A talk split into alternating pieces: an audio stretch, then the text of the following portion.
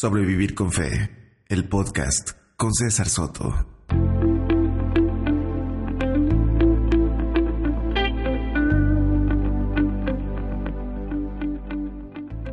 Buenas, buenas tardes en este caso para mí. ¿ah?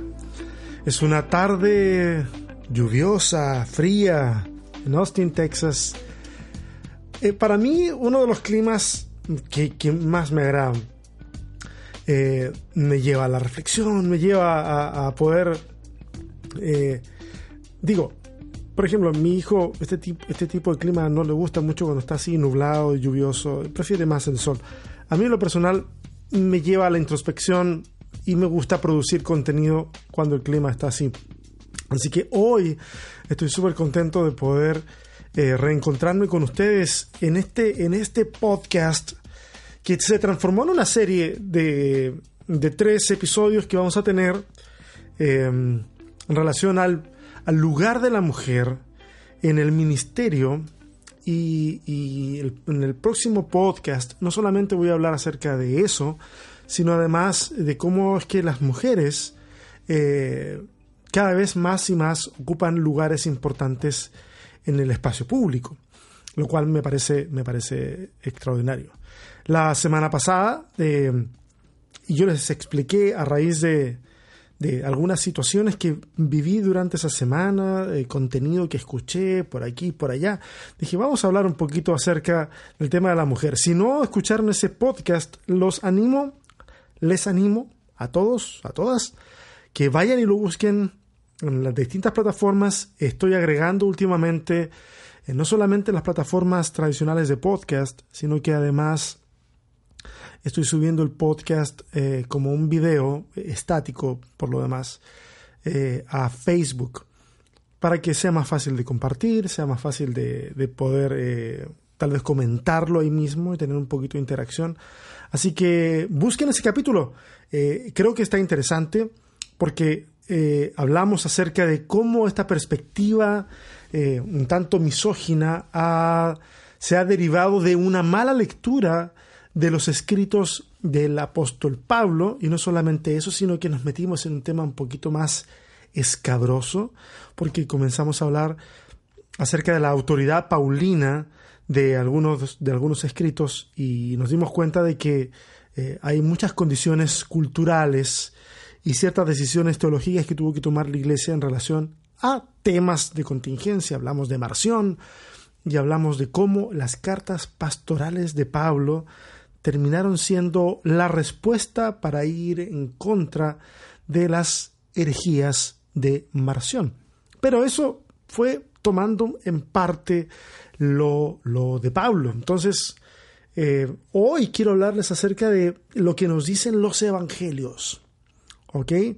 Lo que nos dice Jesús, lo que nos dicen estos relatos de los escritores también de los evangelios. Los evangelios vienen a ser un, a ver, ¿cómo decirlo? Un esfuerzo por rescatar al Jesús que aún permanece en la memoria de aquellos que le siguieron y vivieron junto a él sus enseñanzas. En ese sentido, en los Evangelios nos encontramos con el Cristo, es decir, el Jesús desde la fe.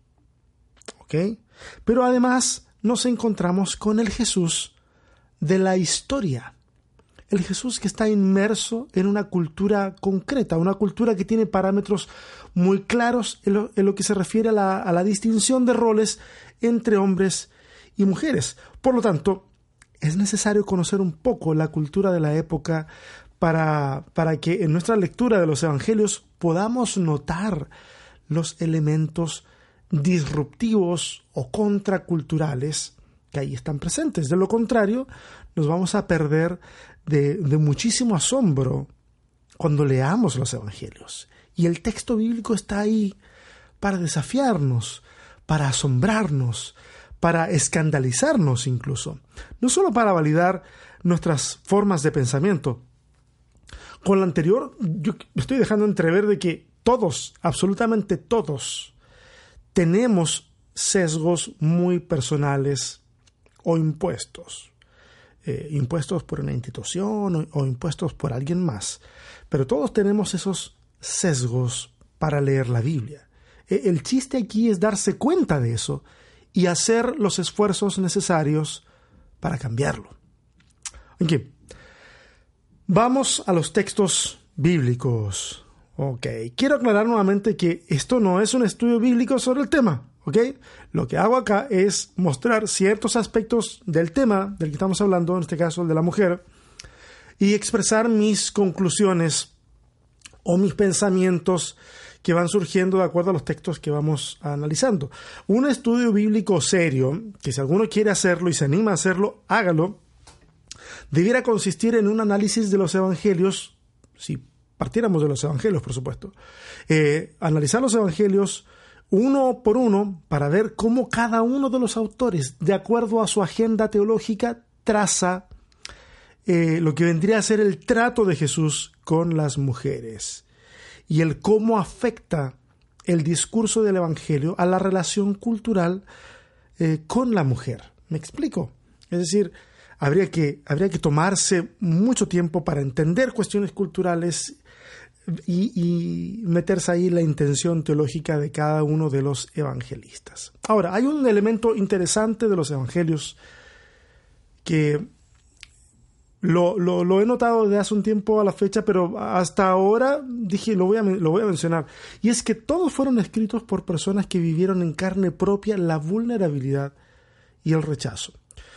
Y ah, bueno, a lo mejor esta declaración que acabo de hacer sea demasiado general y por tanto mm, pueden pensar ustedes, bueno, cualquiera puede atribuírsele eso. diga, todos hemos vivido y todos han vivido en algún momento vulnerabilidad y rechazo. Pero, pero me explico. Mira, eh, Mateo es un publicano, uno que sufrió en carne propia el desprecio de su propia nación. ¿Qué lleva a un joven como Mateo a aceptar un trabajo en el cual sabe será despreciado.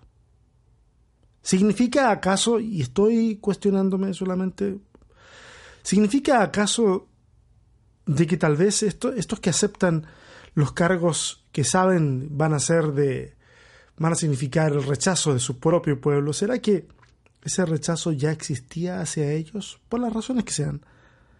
No lo sé, estoy, estoy pensando. Marcos. Marcos es aquel al que el libro de los Hechos nos lo muestra como un joven impulsivo que acompaña a Pablo en su primer viaje misionero, pero que deserta a medio camino. Uno por el cual la dupla dorada de las misiones, Pablo Bernabé, llega al punto de la separación. Lucas, por otra parte, un griego converso y por lo tanto un un outsider de la fe, es decir, alguien que está en los márgenes de la fe, uno que, dada su condición, pertenece al grupo cuestionado por los primeros cristianos sobre si estos son dignos o no de recibir el Evangelio. Y por último nos queda Juan, el menor de los discípulos, probablemente un adolescente al momento de haber vivido las experiencias con el Maestro, lo suficientemente joven o lo suficientemente niño como para ser despreciado como digno de peligro y por eso se le permite, le es permitido estar a los pies de la cruz junto con las mujeres. Mujeres que también, por ser mujeres, eh, pueden estar ahí y no corren el riesgo que habrían corrido los otros discípulos de haber estado en el momento de la, de la crucifixión. Ahora, evidentemente que los autores y las, bueno, las autorías siempre pueden estar en discusión, pero si no se tratara de estos autores que mm, por lo demás son reconocidos por la tradición, probablemente las alternativas serían aún menos, entre comillas, menos respetables. O sea, todavía el punto de, de que personas rechazadas son los que escriben los evangelios pudiera verse incluso reforzado. Pero no, no es el tema del que, del que estamos hablando, estamos hablando de otra cosa, el lugar de la mujer. El Jesús de los Evangelios es uno que desafía, sin lugar a dudas, la tradición desde el mismo día de su concepción. Me explico. Y de paso les adelanto, bueno, que... Eh, no, ya les dije, ya les dije, esto va a ser de tres capítulos, ¿ok? Me estoy esforzando para que sea de tres y no de cuatro. Tal vez más adelante aparezca otra cosa entre medio, pero solo tres, ok. Eh, ¿de qué les hablaba? La concepción. Ok, la concepción de Jesús. Mira, los evangelios de Mateo y Lucas parecen resonar eh, con un giro bastante interesante en la literalidad de la palabra profética de Isaías. No sé si se acuerdan de esa profecía donde dice, la Virgen concebirá. ¿Sí? Lo cual es claramente un arreglo de los evangelistas de entender de que es una virgen, virgen, alguien que no ha tenido una relación sexual. Eh, porque el texto de Isaías no dice virgen. El texto de Isaías eh, habla acerca de una mujer en edad fértil. Esa es la acepción del término alma, que es el que aparece ahí eh, en hebreo. Pero la forma en que el texto neotestamentario expone este cumplimiento profético tal vez tenga otra intención. Porque aquí hay ciertas libertades que tal vez nosotros no las vemos como legítimas si las tuviéramos que aplicar hoy, pero que para la cultura y para los escritores del Nuevo Testamento están permitidas porque es parte de la forma eh, de, cierta, de cierto ejercicio de la interpretación eh, rabínica. Entonces, ¿será posible que el relato encierre algo más que simplemente informarnos de la concepción milagrosa de Jesús, el Verbo encarnado? Yo creo que sí. En el podcast pasado señalé que muchos judaísmos del siglo I eran la decantación de una tradición rabínica que consideraba a la mujer como una criatura de segundo orden. Superaba a las bestias por poco y su lugar en la sociedad era muy frágil. Con, con gran facilidad eran repudiadas del matrimonio. Tal, tanta es la facilidad que las causales podían ir desde salar mal una comida hasta la infidelidad. O sea, de algo realmente grave, como pudiera ser una infidelidad, a algo tan doméstico como errar la dosis de sal. Como podemos imaginar, las causales respondían a un rango amplio y al ser amplio era muy antojadizo, es decir, los hombres se les podía ocurrir repudiarlas en cualquier momento. Pero no voy a hablar acerca del divorcio hoy, pero quería dejar entrever de que esa es la posición frágil Ahora, es frágil también porque la mujer en esa cosmovisión sigue siendo el instrumento que provoca la caída del varón en Edén. Por lo tanto, era tratada frecuentemente con desprecio. Y por la misma razón se afirmaba que el, entre comillas, el pecado original, cierre comillas, residía en su mismo cuerpo. Siguiendo, siguiendo esta línea de pensamiento, si hubiese sido posible concebir un ser humano sin la intervención de mujer alguna, ese ser, ese ser humano, que esto, es en el campo de la especulación, ¿ah? ese ser humano hubiese sido santo, pues el germen del pecado que yace en la mujer ya no estaría en la ecuación. Pero mira lo que dice Lucas capítulo 1, verso 35 dice, el Espíritu Santo vendrá sobre ti y el poder del Altísimo te cubrirá con su sombra, por lo cual también el santo ser que nacerá será llamado Hijo de Dios. La declaración de este ángel pone patas para arriba las concepciones teológicas de la época o los prejuicios teológicos de la época. El ser concebido sería santo no por la no intervención de la mujer, sino por la no intervención del hombre. Ahora, al, hablar de todo esto, no estoy intentando decir que en realidad el pecado resida en el hombre y no en la mujer. No, no, no, no, no tiene nada que ver. Lo que intento decir es que el relato no es meramente informativo de un milagro, la concepción virginal, sino que el relato lleva implícito en sí mismo una reivindicación del rol de la mujer en la sociedad.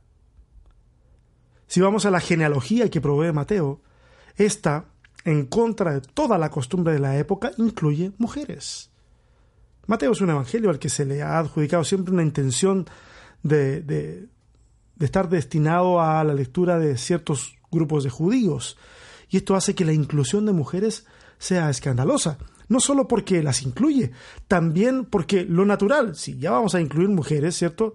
Eh, y si se quiere vincular al sujeto de la genealogía con una especie de pedigrí, eh, que se incluye entonces a mujeres destacadas, las grandes matriarcas, como Sara, Rebeca, Raquel y Lea, grandes matriarcas. Y en su lugar, ¿quiénes están? Porque ellas no están. Tamar, Rahab, Ruth, Betsabé, todas mujeres de fuerte cuestionamiento moral o que han sido cuestionadas fuertemente en su moralidad. Además, por supuesto, al final, que aparece María, la cual cuenta con una especie de sospecha a su alrededor por lo de su embarazo antes de las nupcias matrimoniales. Ahora, ¿para dónde voy con esto último? Que los evangelios no fueron ni son, escúchenme bien, no fueron ni son textos biográficos. No pretenden ser simples textos biográficos. ¿Hay historia en ellos? Sí. ¿Hay biografía en ellos? Ah, sí. ¿Pretenden ser una biografía? No. Son una interpretación teológica de la vida de Jesús. Y al interpretarlo teológicamente, estos evangelios buscan remecer la conciencia cultural y dar a entender desde un principio, en este caso, que Dios puede y desea mostrar su bondad, a pesar de los fallos humanos y a pesar de los prejuicios humanos. Más adelante los Evangelios veremos que Jesús tiene entre sus discípulos a mujeres. Una cuestión totalmente contracultural. Para empezar, un rabino tomaba discípulos con la sola intención de modelar la vida de esos discípulos de tal manera que fueran prácticamente un clon del rabino, a fin de que ellos, esos discípulos, que ya fueron eh, en las cuales la imagen de su rabino ha sido impregnada, sean capaces de modelar la siguiente generación de discípulos. Esa es la intención de, la relación discípulo-rabino. Eh, el texto más claro al respecto de que Jesús tenía eh, discípulas es el de Lucas 10:38 en adelante, cuando Jesús admite a María, la hermana de Lázaro, eh, como una discípula. Ahora, ¿por qué esta deducción? Me explico. Un rabino podía enseñar de distintas formas, ¿ok?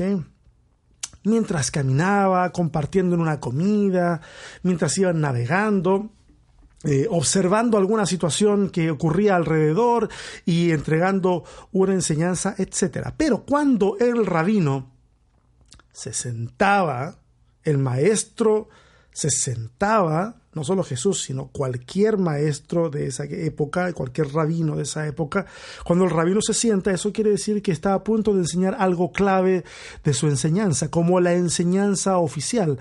Eh, y esa es la postura que Jesús asume en el sermón de las bienaventuranzas. Él se sienta y lo que sale de su boca son las leyes del reino de los cielos. Eh, entonces es tan importante que amerita que Jesús se siente a enseñar aquello. E, el, acto no es solamente físico, el acto está comunicando a sus receptores de que, de que, el, que el ambiente ha cambiado y que lo que están por escuchar es de suma importancia. ¿Ok? Eh, acto seguido, una vez que el rabino, eh, Jesús u otro, se sentara, acto seguido sus discípulos directos podrán sentarse a los pies del maestro. Luego el resto a la distancia podrá quedarse de pie escuchando. Ahora, entendiendo esto, podemos darnos cuenta eh, entonces ahora del sentido que tiene cuando Pablo habla de su instrucción rabínica y dice que él fue instruido a los pies de Gamaliel. Está mencionando entonces este acto en donde el rabino se sienta eh, y el discípulo se pone a los pies. En el relato de Lucas vemos que Jesús ha admitido que María se siente a escuchar a Jesús a sus pies.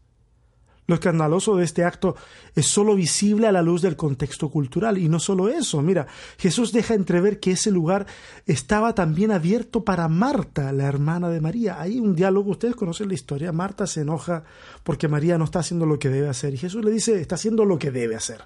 ¿Ok? Esta es una oportunidad única en la vida. Marta, ¿qué onda? ¿Por qué tú te pierdes esta oportunidad? Ella eligió la mejor parte. Ahora, a estas alturas, quisiera señalar que Lucas es el Evangelio que más referencias a la igualdad de hombres y mujeres eh, eh, en el ministerio de Jesús hace. ¿ok? Lucas es el que más referencias tiene acerca de eso. Es Lucas, por ejemplo, el que menciona que son las mujeres las que sustentan financieramente el ministerio de Jesús. Tal vez de los recursos de su heredad, lo más probable que haya sido eso. Eh, en Lucas, por ejemplo, encontramos que las enseñanzas de Jesús se balancean con ejemplos masculinos y femeninos. Mira, ah, Lucas 4 da cuenta del primer sermón de Jesús. Y en el primer sermón de Jesús, que el primer sermón de Jesús fue terrible, ¿ah? es, muy, es muy divertido ver al sermón de Jesús porque como que le va yendo muy bien le está yendo muy bien en su sermón. La gente está fantásticamente deleitada de lo que está ocurriendo. Y parece que Jesús quiere eh, llevarlos, no es la intención de él que estén tan, tan, tan abiertos a escucharles, sino que se den cuenta, parece que no se han dado cuenta de lo escandaloso que él quiere decirlo, decirles y, radicaliza su discurso. Y en medio de ese radicalizar el discurso, él menciona dos ejemplos de gentiles que recibieron la misericordia de Dios. Naamán, el sirio, es su nombre, y una mujer, la viuda de Sarepta. Lucas se preocupa de que los ejemplos estén balanceados, un hombre y una mujer cuando habla de lo nuevo del mensaje del Evangelio en el capítulo siguiente, el capítulo 5, usa dos metáforas. La del remiendo, una labor eminentemente femenina, y la de la elaboración del vino, una, un oficio eminentemente masculino. Balance. Cuando se habla de la fe, los ejemplos son dos, agricultura y levadura. En Lucas 13. Lucas 13 agricultura, una cuestión eh, más masculina, no, no, necesita, no necesariamente son puros hombres, también hay mujeres, pero eh, fundamentalmente masculina, y levadura, una cuestión más eh, doméstica, de la época, por supuesto. Balance. Jesús en el momento de las ofrendas, por ejemplo, alaba a una mujer pobre en desmedro de hombres ricos. Interesante. Y en el Evangelio de Juan se nos muestra que las mujeres estaban con Jesús en el momento de su crucifixión. Y todos los evangelios coinciden en que las mujeres estaban en el momento también de la sepultura. Si las mujeres no pudieran hablar del Evangelio, predicar, enseñar o el servicio que sea, porque no sé, yo creo que, bueno, obviamente todas las instituciones, las instituciones todas, todas tienen una, una especie como de ciclo en el cual primero hay mucha mística en, torno a, a por qué estamos haciendo lo que estamos haciendo, es un movimiento, y luego con el paso del tiempo se va haciendo más pétreo el asunto, se va haciendo más rígido, hasta que llega un punto en el que esa misma institución que surge como desde los oprimidos termina oprimiendo. Ha sido lo que lamentablemente ha ocurrido con los movimientos religiosos. Y en ese sentido, ¿a, qué voy? De que aquella función pastoral, que era un servicio, un servicio a la congregación, hoy tiene una característica, y no puedo, no puedo decir de todos, pero en muchos lugares, eh, una característica más bien empresarial. El pastor se ve como en un escalafón superior. Y, y, entonces es por eso que si es superior, una mujer no puede ocuparlo. Para mucha gente es eso. y la mujer tiene que permanecer en silencio, sumisa, porque se entiende que lo pastoral es un escalafón superior y no lo es. Lo que tenemos los pastores es tal vez más responsabilidad, pero eso no significa superioridad. Tal vez un servicio más comprometido porque se dedican más horas para poder eh, estar al frente de una iglesia, pero, pero nada más que eso. Ahora, si las mujeres no pudieran hablar del Evangelio, predicar, enseñar, lo que acabo de decir, o, o, servir en lo que sea, entonces, ¿cómo entender lo que ocurre con la samaritana? Por ejemplo, ahí en Juan capítulo 4. El encuentro con Jesús provoca que esta mujer salga y le hable de Jesús a toda su aldea. Alguien pudiera argumentar, porque no falta, ¿cierto? Que, y pueda decir que Jesús nunca le ordena que lo haga. Y es cierto. Pero es importante notar que el Evangelio no pone ninguna cuota de desaprobación por lo que esa mujer ha hecho. Cuando llegamos a la resurrección de Jesús, son las mujeres las testigos de esa resurrección. Una vez más, alguien pudiera decir que era lo lógico, porque esa es la labor de las mujeres en, esa época, ir a darle cuidado al cuerpo del difunto. Pero tampoco es menos cierto que los evangelios muestran a Jesús anunciando su resurrección vez tras vez a sus discípulos, y ellos no, parece, no parecen haber entendido nada. Es más, en el Evangelio de, de Juan, la aparición del Cristo resucitado ocurre luego que un par de discípulos, el discípulo amado y Pedro, se van del lugar de la sepultura. Recuerden que en el relato de Juan en lo que se encuentran es que el sepulcro está abierto, está vacío, van unos discípulos, ven eh, y luego se, se, regresan, se queda ahí María Magdalena llorando sola en el lugar. Pareciera que Jesús espera para darse a conocer resurrecto como tal frente a una mujer y no frente al resto de sus discípulos. Esta mujer es luego, que es María Magdalena, no nos olvidemos, es luego enviada a proclamar la resurrección. Es por eso que a María se le ha llamado la apóstola a los apóstoles, precisamente porque fue enviada a anunciar la buena noticia a los apóstoles. El teólogo alemán Jürgen Moltmann eh, dice en un tono sarcástico, dice, si la mujer no pudiera hablar eh, o no pudiera predicar, alzar la voz en la congregación, no tendríamos relato de la resurrección de Jesús, porque son las mujeres las que fueron y proclamaron la resurrección del Señor en los otros evangelios esto aparece más plural, aparecen más mujeres. Hay una razón por la cual Juan lo hace de, la forma en que lo hace. Pero en el resto de los evangelios aparecen más mujeres. Y en todos los casos aparece que nadie cree al testimonio de las mujeres. Dios envía un testigo frágil a decirles y recordarles a sus discípulos que es cierto lo que él ya les había anunciado durante tanto tiempo, que él iba a resucitar y de hecho lo ha lo ha hecho, ha resucitado. Y nadie les cree. Y todos necesitan comprobar con sus propios ojos lo que ahí ha ocurrido. Ese es tema para otra ocasión.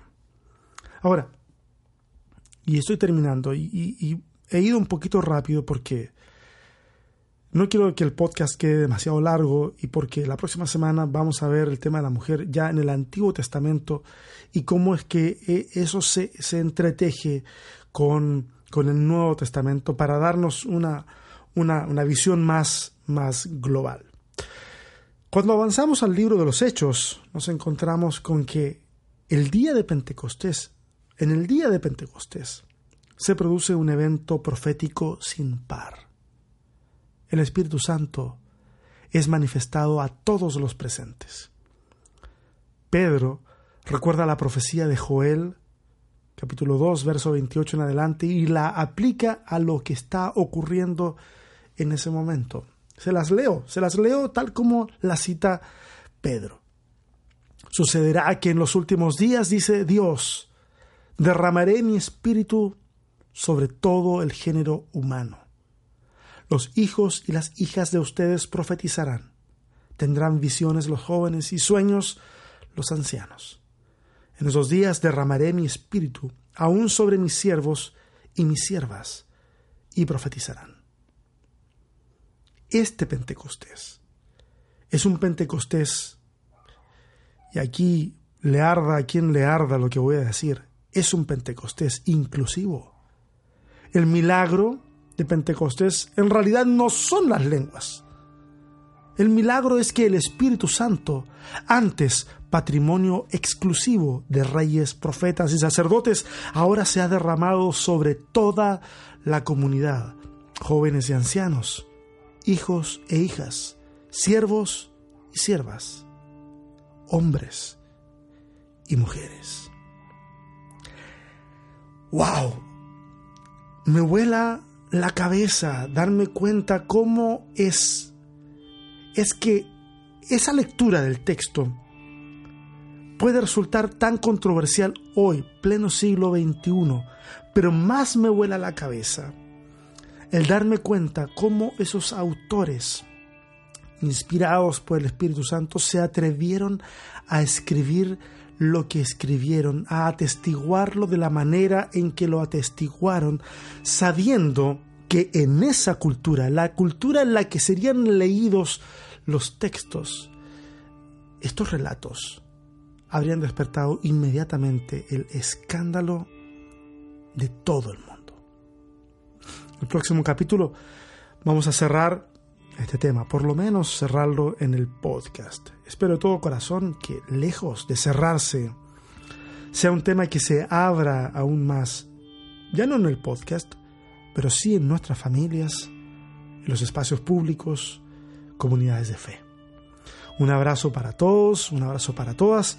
Nos escuchamos la semana que viene.